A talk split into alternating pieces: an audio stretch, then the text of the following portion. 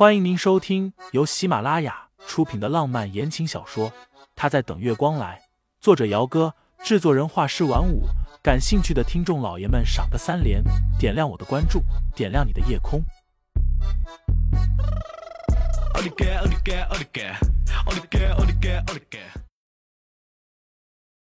第一百七十七章，到了拍婚纱照的这一天，和长辈说了一声之后。就拿了车钥匙起身出去。生夜走的时候，连看都没有多看叶棠一眼，也没和他说一句什么。叶夫人看在眼里，越发的觉得心疼女儿了。叶老爷子更是直接冷哼道：“看看这个样子，哪有一点新婚夫妻该有的样子？”叶夫人拉着叶棠回了楼上的主卧，直接开门见山的问道。你老实告诉妈妈，你和盛夜到底是怎么回事？你们是不是一直都没有同房睡？妈，你说什么呢？叶棠面不改色的撒谎，没有的事。他和盛夜，严格来说也就只有过一次，还是在他醉酒之后，他主动的。还想骗我？叶夫人的声音拔高了一些。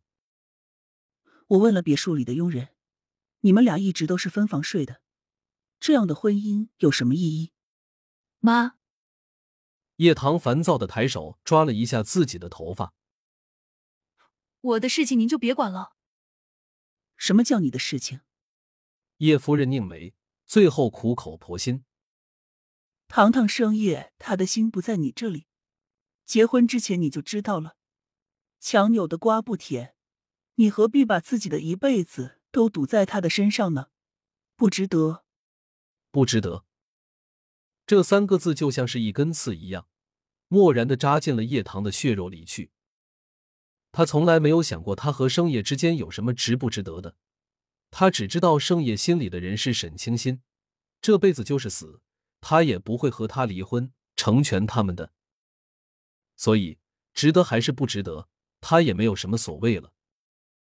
叶夫人见女儿说不通，恼人发疼，最后只说了一句：“意气用事，害人害己。”元旦之后的第二天，大雪纷纷扬扬的下了一天，外面到处都是白茫茫的一片。外面雪还在继续。于嫂准备好了晚饭，便离开了。清心怕冷，即使家里开了暖气，她还是穿了一身珊瑚绒的睡衣。整个人从头到脚看起来都毛茸茸的。吃饭的时候，盛思景提起了拍婚纱照的事情。之前清新预约了影楼拍婚纱照的，不过后来因为事情太多了，所以一推再推。如今婚礼的日期愈来愈近，婚纱照再不拍就赶不及了。清新看了一眼最近的天气，明天是阴天，后天天气不错。他问。后天怎么样？盛思景点头。那我待会儿打电话让人安排一下。然而到了拍婚纱照的这一天，盛思景临时有事情，一大早的就出门去了。九点多的时候，清新让司机送他去影楼。盛思景出门前就说了，让司机送清新先去影楼，他办完了事情直接过去。结果，清新在影楼等到快十一点，连盛思景的影子都没有见到。给他打电话，打了五次，次次都是通了，但是没有人接听。清新在心里安慰自己，或许他是有什么急事呢，不能生气，不能生气。可孕妇的脾气本就多变，更何况那边一直不接电话，清新总是忍不住的会乱想。一直等到十一点半。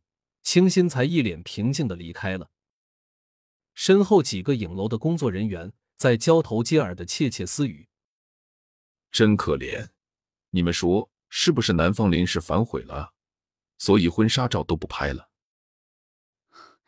这算什么？有些渣男到婚礼的时候才突然反悔呢。婚纱照而已，不拍就不拍，可别结了婚又离，那才叫麻烦呢。不过。你们就不觉得刚刚那位女士很眼熟吗？是不是盛世集团那个盛总的太太啊？清新在外面找了家餐厅，要了个小包厢，点了一桌子的菜。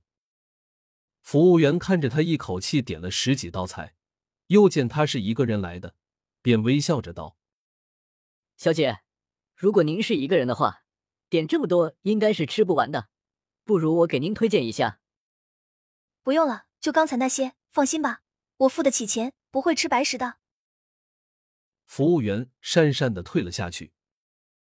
包厢的门刚刚关上，清新的手机响了起来，只响了一声，提示有信息过来了。他还以为是盛思景发过来的，心中气恼，但又忍不住拿起手机来查看。他到底是有什么天大的事情，放了他一上午的鸽子，电话也不接。听众老爷们，本集已播讲完毕，欢迎订阅专辑，投喂月票支持我。我们下集再见。